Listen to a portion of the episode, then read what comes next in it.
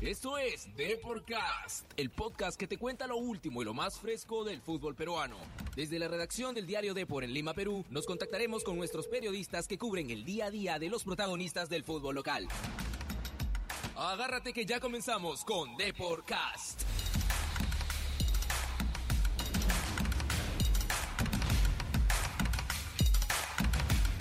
Hola, hola, hola, hola, hola, bienvenidos a una nueva edición de Deporcast. Hoy, hoy, hoy viernes, a 31 de enero, Eduardo Copa los saluda con Virginia. Virginia, al fin, después de esperar semanas, de semanas, mes y medio para ser más exacto, la Liga 1 vuelve.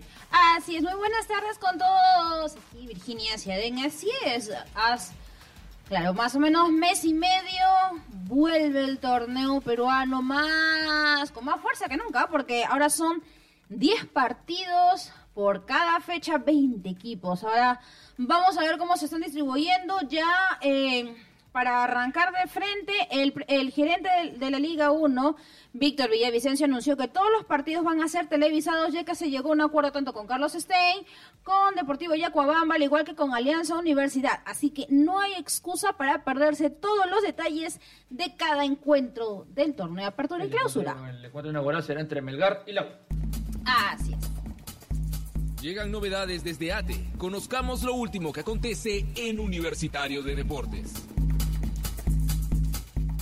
Melgar y Universitario de Deportes abrirán la jornada, la primera jornada de la Liga 1 este 31 de enero, la Liga 1 que dicho se paso acaba el 13 de diciembre en el Estadio Monumental de Arequipa. Dominó, el dominó y el equipo de Gregorio Pérez van a jugar pensando en sus partidos de eh, mitad de semana por torneos internacionales. Así es. En la, bueno, eh, de hecho, el estratega uruguayo ha tenido ciertas consideraciones tanto en el 11 porque se le viene un, ah, un, calendario bastante complicado universitario. Eh, hoy día se enfrenta a Melgar la próxima semana contra Cerro Porteño, exactamente el miércoles.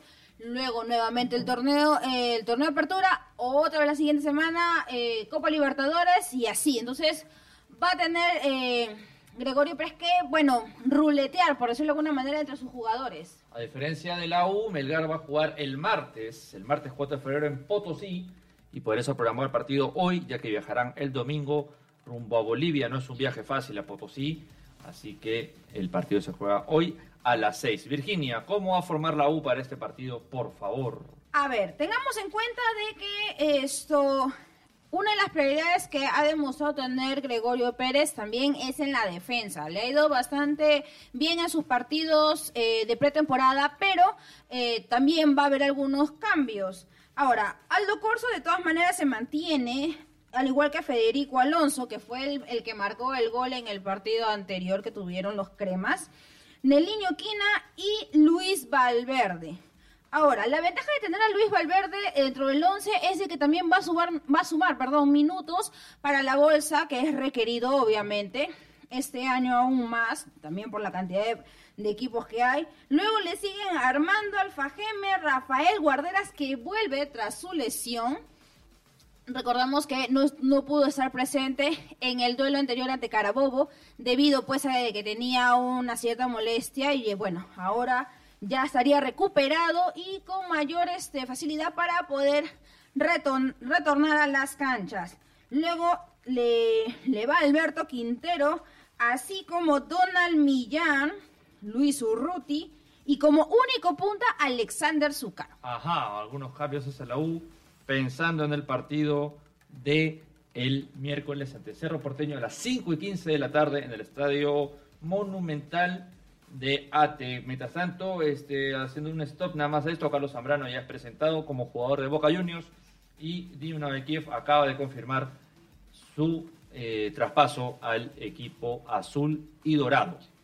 Así es, ahora vamos a ver las aventuras que va a tener Carlos Zambrano para esta temporada que le viene bastante bien ingresar a un club bastante conocido y sobre todo bastante competitivo en la Superliga Argentina, como lo es Boca, y obvio, ah, más allá de la recomendación de Ricardo Gareca que tuvo hacia Miguel Ángel Russo, se espera mucho del zaguero peruano, sobre todo porque se vienen las eliminatorias rumbo a Qatar. Entonces, es necesario que sume continuidad, que sume minutos para ver, pues, en todo caso, en qué condiciones llegaría a la convocatoria de marzo. Así es, el 27 de marzo Perú debutará ante Paraguay en Asunción. Hoy también juega Alianza. ¿Qué está pasando con los íntimos de la victoria? Estas son las noticias de Alianza Lima. Hoy día Alianza Lima debutará en la Liga 1 a las 8 de la noche ante Alianza Universidad, que tiene la mitad del plantel de Alianza Lima. El equipo Vuelven a casa sin querer queriendo. íntimo eh, vuelve eh, después también de mes y medio de jugar. Recordando que Alianza jugó la final, la última final combinacional en Matute también. El equipo blanquiazul que un día como hoy salió campeón de eh, el torneo 2003, que la final se jugó el 31 de enero del 2004. Así es. Ahora, va- vamos acá por, por partes. Se viene un partido bastante difícil, digámoslo que no tanto. Sin embargo, esto Pablo Bengochea va a ir con calma y eso lo ha demostrado en el 11 que ha puesto hoy día. Eh, ¿Por qué? Porque todavía le quedan eh, semanas previos a que eh, haga su debut en la Copa Libertadores. Así que Pablo Bengoechea va a probar once durante estas fechas para saber quiénes serían aquellos que pondría de titulares ante sus próximos partidos de la fase de grupos. Ahora, el 11. A ver, por favor, instruyen. Definitivamente uno de los de las alegrías que va a tener los hinchas de Alianza Lima va a ser el retorno de Leao Butrón a la titularidad. En su último año. Exacto, en Un su día- último año ya. Un día como en Alianza, pues ese, en, ese, en esa famosa final contra el Cristal del 2004. Entonces, vamos a ver que definitivamente va a ser una, una fecha bastante curiosa, bastante anecdótica también para el propio Leao. Ahora, recordemos que la temporada pasada fue Pedro esto, Galese, quien estuvo asumiendo la titularidad durante casi todo el año. Leo Butrón fue, bueno, eh, intercalando, sobre todo en los partidos donde el pulpo no pudo ingresar debido, bueno, a convocatorias y demás.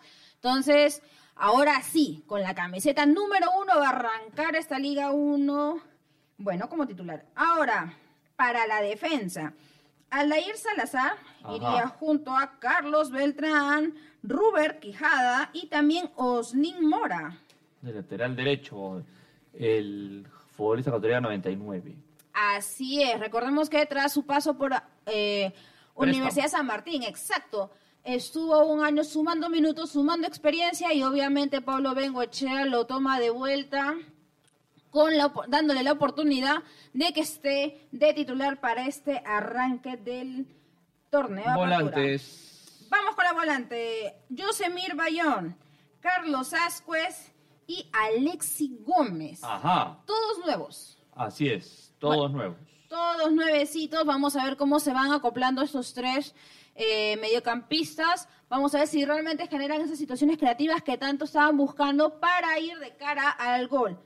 Ahora, no es novedad que para el ataque esté Joacinho Arrué, Diandesa y obviamente como único punta a Adrián Balboa. El Rocky Balboa, Alianza Lima, que no ha convocado a ningún futbolista 2000 para abajo y van a apelar a que incluir Aguilar está en la sub-23 para sumar 90 minutos en la bolsa, como el reglamento se los permite, al igual que Cantolao con Yuriel Celi. Alianza Lima, que recién Libertadores debutará en marzo, así que tiene un mes aún, un poquito más para prepararse en el máximo torneo continental. Sobre todo para pro- ir probando once, ¿no? Ver quién podría ir ya para, para estos este, partidos, cómo van funcionando dentro de los 90, eh, en cada encuentro, también en cada escenario, porque vamos a decir verdad, cada rival tiene su, propone una idea distinta dentro del campo, así que vamos a ver cómo van resolviendo eso. Alianza Lima, Alianza Universidad, hoy a las 8 de la noche en Matute. Cristal se va a Cajamarca. Siempre hay noticias desde la Florida. Esta es la información de Sporting Cristal.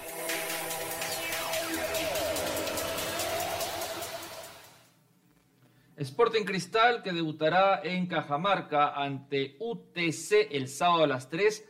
Irá a tierras cajamarquinas con Álvarez en el arco, Cabello, Reboredo, Merlo y Huerto en la defensa. Hasta ahí todo está normal.